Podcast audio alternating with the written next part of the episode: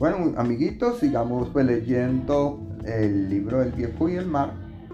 Yo estoy en la página 30. Ustedes deben de buscarse en la página 27 o la 26 según su libro.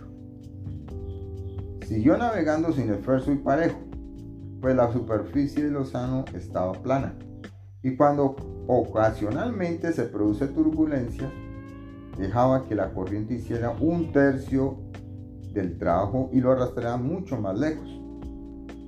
Al aclarecer, aún no total, tomó la decisión de ir a pescar en los bancos de los bonitos y alpacoras, con la intención de encontrar un pez gordo.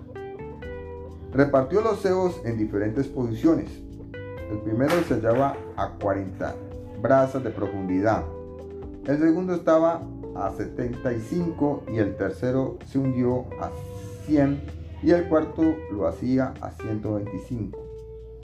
Cada cebo colgaba cabeza abajo con la carnada puesta. El joven le había dado la noche anterior dos peces atunes frescos que el hombre puso en la primera carnada. En la otra colocó una gorda albacora y un bonito amarillo que le había usado ya antes. Bueno muchachos, aquí pues terminamos es una pequeña lectura de nuestro libro El viejo y el mar. Espero que ustedes en casa lo hagan muy juiciosamente.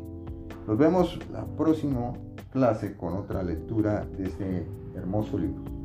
Nos vemos la próxima muchachos. Chao.